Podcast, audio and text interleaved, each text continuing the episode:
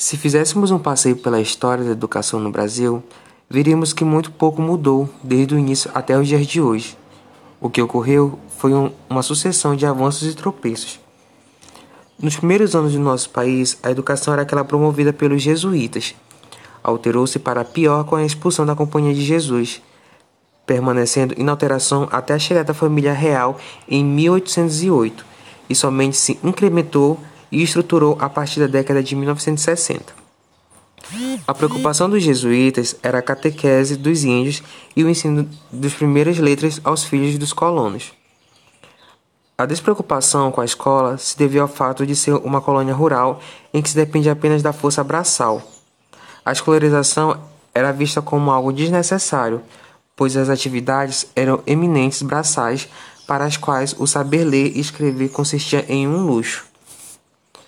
Com a chegada da família real, as coisas não mudaram, pois a escola continuava sendo privilégio de alguns membros das elites, com a diferença de que são criados alguns cursos que poderiam ser considerados percursos dos, das primeiras faculdades.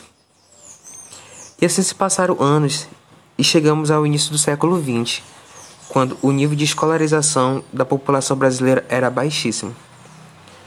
Somente a Primeira Guerra Mundial com a chegada dos imigrantes e o início da industrialização, começou a aparecer uma maior preocupação com a escola. Entretanto, de forma mais concreta, somente a partir dos anos 60 do século XX. Durante o período militar, que nasce o primeiro projeto, que é a LDB, que por muitos anos norteou o ensino de, prim de primeiro e segundo grau no país.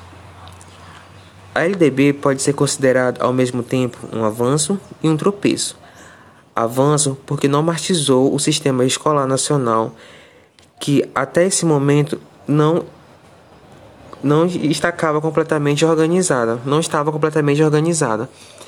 Foi um tropeço porque a escola nacional se tornou dependente dos interesses norte-americanos, em razão de acordo com o MEC USAID.